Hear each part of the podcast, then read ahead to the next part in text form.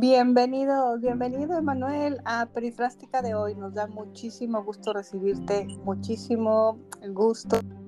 Nosotros bienvenidos todos nuestros amigos, seguidores que nos dan la oportunidad de traer y de compartir con ustedes a personas tan importantes y de gran éxito que siempre nos acompañan en el programa. Bienvenido, Emanuel. Hola, Carito, muchísimas gracias por esta oportunidad de estar el día de hoy con ustedes, aquí acompañándolos. Muchísimas gracias por hoy les quiero presentar a un hombre que ha venido a cambiar todo lo que se está más de transformación digital. He tenido el honor de, ver cómo ha cambiado la estructura de las cosas en las organizaciones donde se encuentra. Y bueno, les quiero nuevamente a Emanuel Ortiz, quien es hoy por hoy una tendencia y un hombre que está cambiando muchísimo todo lo que está haciéndose en los temas de cloud, de desarrollo de estrategias y de soluciones en eh, todo lo que tiene que ver con temas, con la parte de Enterprise Accounts, con la parte de arquitectura y solución de estrategias. Él está como Pressless Country Manager en Workday y más cordial bienvenida. Nos encantará que te presentes. Muchísimas gracias, Carito. Pues mira, soy Emanuel Ortiz, uh, un gusto estar aquí con ustedes. Soy el director de la parte de preventa para Worday México. Somos una empresa que enfocada, como bien, México y enfocada 100% en procesos de capital humano y procesos financieros, ¿no? A lo que nos dedicamos es apoyar a las empresas en su proceso de transformación digital enfocado en procesos de contabilidad, finanzas, compras, con el objetivo de apoyarlas a que éstas logren alcanzar sus objetivos en corto tiempo y apalancado 100% en soluciones en la nube. Wow, suena como impresionante todo lo que estás haciendo y sobre lo que está sucediendo en temas de eh, las soluciones en cloud, que también me parece que tiene muchísimo que ver con transformación digital y web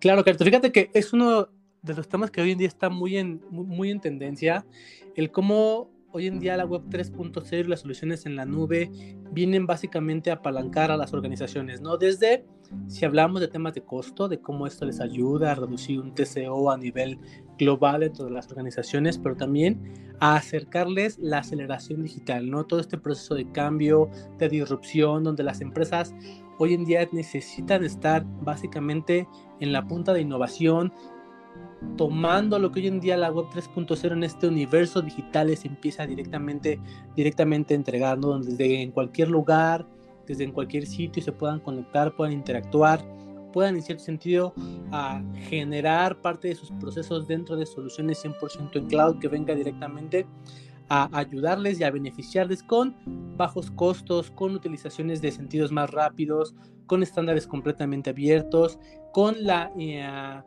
integración directamente de metaversos, de todo ese tema límbico que podemos tener en procesos enfocados a capital humano, a procesos financieros, con tecnologías directamente de, de punta, ¿no? Y que al final con todo este tema de inteligencia artificial que venga directamente a las empresas a, ayudar a automatizar sus procesos dentro de este ámbito estratégico al cual les viene directamente a las empresas a catapultar con sus objetivos de negocio.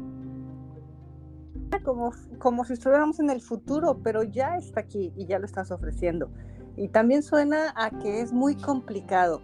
Se me ocurre preguntarte cuáles son las principales preocupaciones de las empresas, por ejemplo, en temas de privacidad y seguridad relacionadas con cloud. Mira, es un tema bastante relevante y creo que el tema de los datos. Pero fíjate que hay un, una pregunta que siempre me, me, gusta hacer a los clientes cuando me dicen, oye, ¿qué tan riesgoso es? ¿no? Y es, ¿qué tanto tú confías en la nube? Y dice, no, pues yo no confío. Ok, perfecto. Pero hoy en día todos, de una u otra parte, somos usuarios de la nube mediante este podcast, mediante el correo electrónico, y hemos sido usuarios de la nube por décadas, ¿no? Entonces, realmente la seguridad y la privacidad es un tema bastante relevante que hoy en día hay leyes que vienen a regular directamente el manejo de la información en, nube, hay leyes como GDPR en Europa que vienen directamente a cómo se viene a tratar la información 100% de temas y de forma segura directamente. ¿Para qué? Primeramente, cuando hablamos de información sensible, en este caso, en, mi caso como, como Worday, eh, información de empleados, no información de, de, empresas directamente, que es información directamente sensible exactamente, y cómo con los datos empezamos a trabajar de forma segura, ¿no? Directamente con tema de roles y perfiles, con temas de controles, de procesos, a inclusive cuando la misma ley nos, nos, nos pide en cierto, en cierto tiempo hacer purga de información donde ya no debemos de conservar los datos históricos de ciertos colaboradores, ¿no? Todo eso ya está completamente regulado a nivel, a nivel global y Latinoamérica ya está siendo parte de esa, de esa ola de innovación y esa ola de seguridad en temas de, de la nube. E, eso suena increíble y me hiciste recordar algo que hace poquito eh, me comentaron en una junta con España. Ellos se dedican, es una empresa que se dedica a eh, borrar, a eliminar la data de las personas que ya no están en este mundo. Que la de todas las personas fallecidas o desaparecidas o que ya no están activas, ellos se dedican a eso a borrar o eliminar toda aquella información, porque resulta que no tenemos, me parece que la conciencia y, y mucho lo que estás comentando, por ejemplo, de Facebook, ¿no? ¿Cuándo pasa, ¿Qué pasa cuando se muere una persona y deja su Facebook? Correcto, de hecho, fíjate que ya Facebook tiene mecanismos directamente para tú solicitar en cierto sentido tener cuentas de personas que ya fallecieron, ¿no? Te piden cierta documentación para que tú puedas llevar el ownership de esa cuenta y pues al final es, la cuenta de memoria, ¿no? A, a, las personas que ya no están con nosotros hoy, ¿no? Entonces quiere decir que en el presente futuro tendríamos que empezar a hacernos cargo de nuestros datos em, asertivamente, con seguridad, o que tendríamos ya que, aprender a heredar la, la, obligación o el control de los datos. ¿Qué piensas? Yo creo que no es, no es en el futuro, es a partir de ahora, ¿no? Nosotros tenemos que ser primeramente conscientes de la información que estamos poniendo en Internet. Porque una vez que la información llegue a Internet, nunca va a desaparecer. Y, ya no es, muy privada, realmente que Exactamente, exactamente, ya no es privada, ¿no? Ya todos tienen acceso y control de la misma. Entonces, sí, debemos de tener conciencia de lo que estamos publicando en este tipo de soluciones o en este tipo de, de, de, redes, en particular de plataformas. Pero también ser conscientes que en un futuro igual nos va a tocar inclusive heredar el manejo de esa data, ¿no? ¿Quién va a ser el responsable de lo que mi data que yo dejé en la nube ah, esté generando, ¿no? Tanto a favor o en contra, ¿no? Claro, porque eso también... ¿Qué pasa cuando la data se convierte en un asset digital y va directamente a guardarse en tu caja fuerte en la nube? ¿Quiénes, ¿Quiénes son los dueños de esos assets digitales? ¿Cómo haces una transferencia hereditaria de assets digitales? todavía no hemos llegado a eso. Claro, ¿no? Y, fíjate que ahí es donde, tú comentas de quién es el dueño, ¿no? Porque al final ya es, al ser información que está en la nube, ¿quién se vuelve el dueño de esa información? Y créeme que también no es todo, no es tan, no, no sé si es tan relevante el ser un asset digital, pero también se vuelve un asset financiero, ¿no? Con todo lo que pasa hoy en día con la monetización de la información y del momento que vive cierta cosa en la red.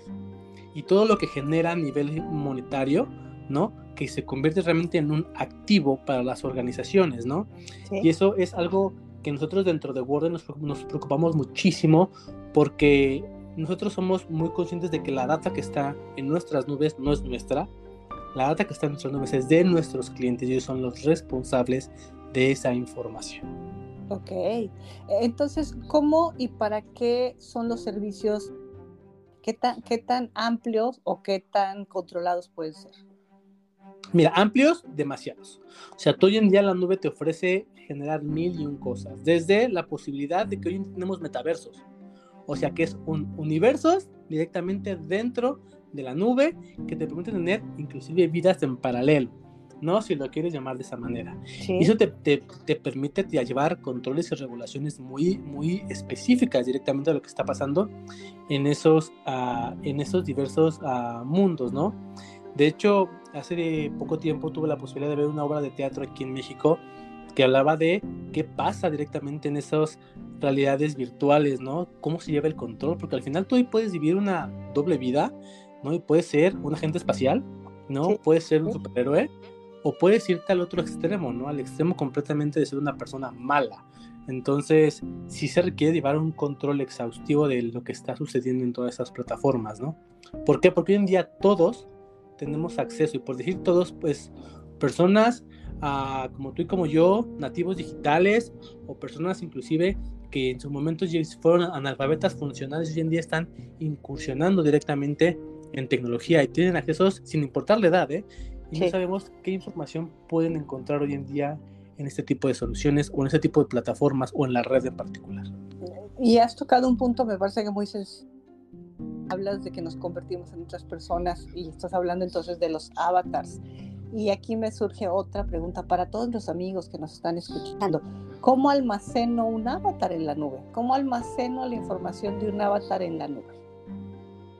Pues básicamente todo empieza a través de el metadato, ¿no? Y es un tema relevantísimo, porque al final un metadato puede o tiene n cantidad de informaciones. Entonces a partir de ahí es cómo o va a llegar un momento en el que yo creo que tendremos un gestor de avatars, porque hay, hoy, en día hay n cantidad de metaversos.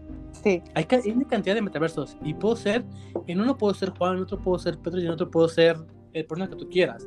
Pero creo que vamos a llegar a la unificación a, una, a, un solo metaverso en el que tendremos que controlar directamente a nuestra identidad en ese mundo paralelo, ¿no? Ok. Entonces estás hablando, tú propones que va a existir un mundo de mundos o vamos a tener una un avatar que nos va a permitir transportarnos a diferentes mundos a través de una identidad transferible. ¿Qué, cuál es tu, visión del futuro?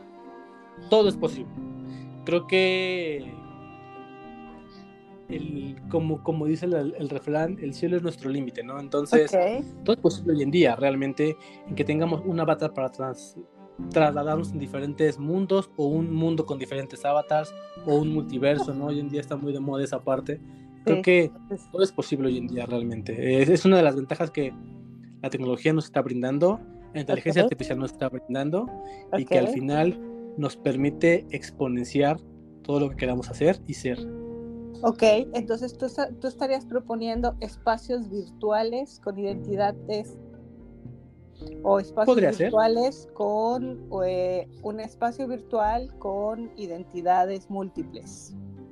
Yo, ah, o sea, si me lo preguntas a mí, Manuel preferiría a una sola identidad en diferentes universos, ¿no? Ok, que entonces estarías hablando de un de un omniverso relacionado a la identificación completa del avatar que entra a diferentes mundos.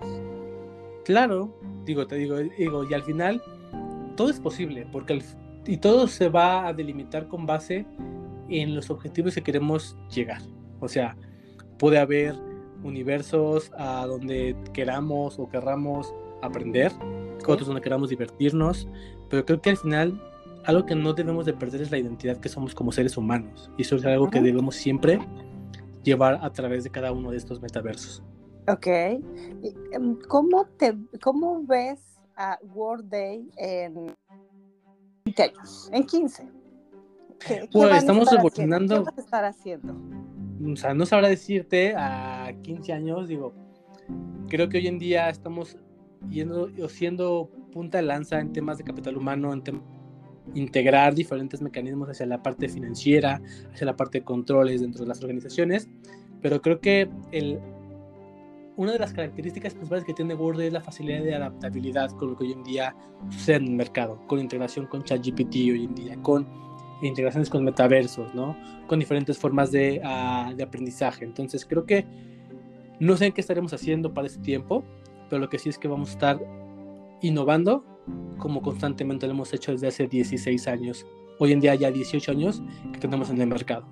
Ok. Eh, ¿Cómo piensas que va a afectar eh, todo lo que está sucediendo de rápido de la Web 3 a la nube? ¿O vamos a tener, eh, he estado escuchando muchísimo a, la web sintética, de la web cuántica, de, la, de quantum computing? ¿Tú crees que estamos preparados? Mira, no sé si estamos preparados, pero una vez alguien me dijo que para salirte del hoyo tienes que meterte al hoyo. Okay. Entonces, hasta que no lo vivamos, no empezamos a experimentar, podremos saber realmente qué sí y qué no. Lo que pasó con el metaverso. No sabemos si estamos preparados para el metaverso, pero hoy en día ya es una realidad. Okay. Hasta que no empecemos a experimentar como organizaciones ah, y como seres humanos, no realmente sabremos si estamos preparados o no. Tomó por sorpresa el metaverso, ¿no crees? Como, como me parece que, todavía no lo creemos, porque mm, empezamos con una con un hype, ¿no? Muy grande, hablando todo el mundo del metaverso y de que de repente nos convertimos en expertos del metaverso solo con tres meses, ¿no? entenderlo ya damos, ya damos pláticas y ya este, hacíamos certificaciones y hoy nos damos cuenta que no entendimos todavía nada.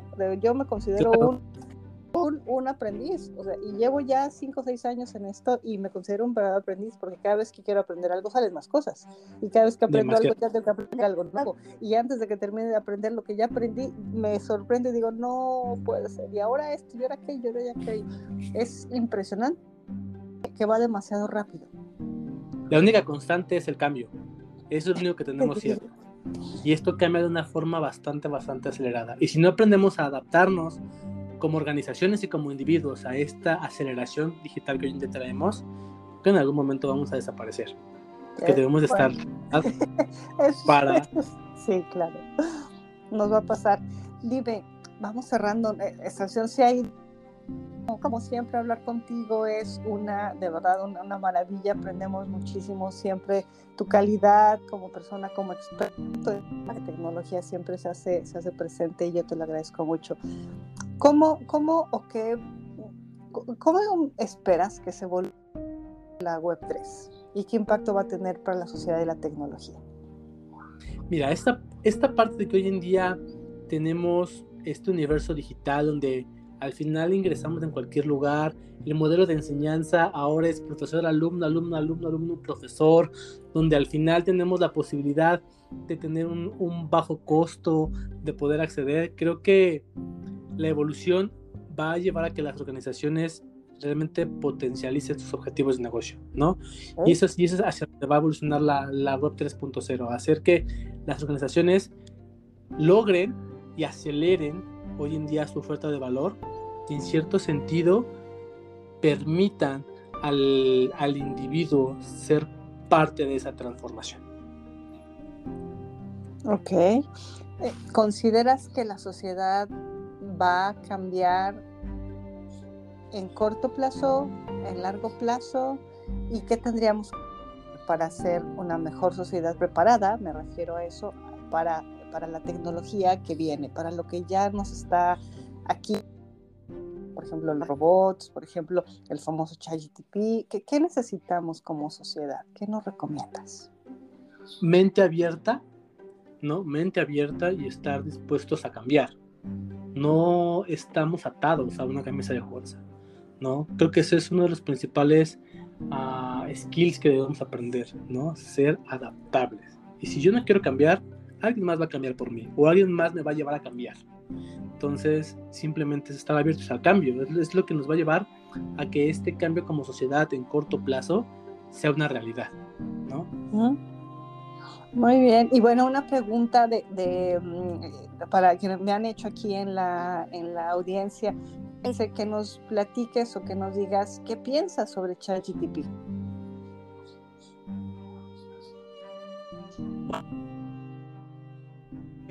lo hablo a nivel personal, ¿no? es una maravilla el poder hoy en día la inteligencia artificial está llevando y cómo está avanzando. Creo que lo importante de todo esto es el objetivo y a dónde lo queremos enfocar, ¿no? Ya sea con chat el punto es cuál es el objetivo, dónde lo queremos llevar.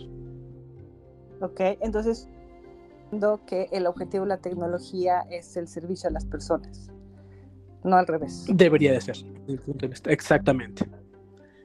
Exactamente. La tecnología se hizo para que nosotros como seres humanos trabajemos de una forma más sencilla. Entonces, es entornos virtuales que permitan interactuar con otros usuarios de una manera más natural y auténtica. Eso sería como tu propio. Para ir cerrando nuestro. nuestro más natural, más auténtica, Caro, y más fácil de fácil acceso a todos. Ok. ¿Qué, te gustaría recomendarnos? ¿Con qué te gustaría cerrar? Lo que te comentaba hace, hace unos instantes. Estemos abiertos al cambio. ¿no? Esto cambia de un día para otro, de un, en un abrir y cerrar de ojos. Entonces simplemente estemos atentos y abiertos al cambio. ¿no? a donde esto nos pueda llevar y, nos, y, queramos que nos lleve. Pues ha sido de verdad 20 minutos maravillosos. Emanuel Ortiz, director en World en donde está trabajando y enfocándose en temas de recursos humanos, de estrategia, y haciendo posible que Cloud ayude a las personas, que Cloud sea esta posibilidad de trabajar en de trabajar en servicio a las personas y que la tecnología está relacionándolas, relacionándonos mucho para trabajar poco a poco de una manera Le queremos agradecer muchísimo el día de hoy, agradecerles a todos aquí. Yo soy Carolina Salazar, fundadora de Design Thinking Sweden y aquí está perifrástica de hoy con Emanuel Ortiz. Muchísimas gracias por haber estado con nosotros. A ti, Carito. Muchísimas gracias. Gracias a todos.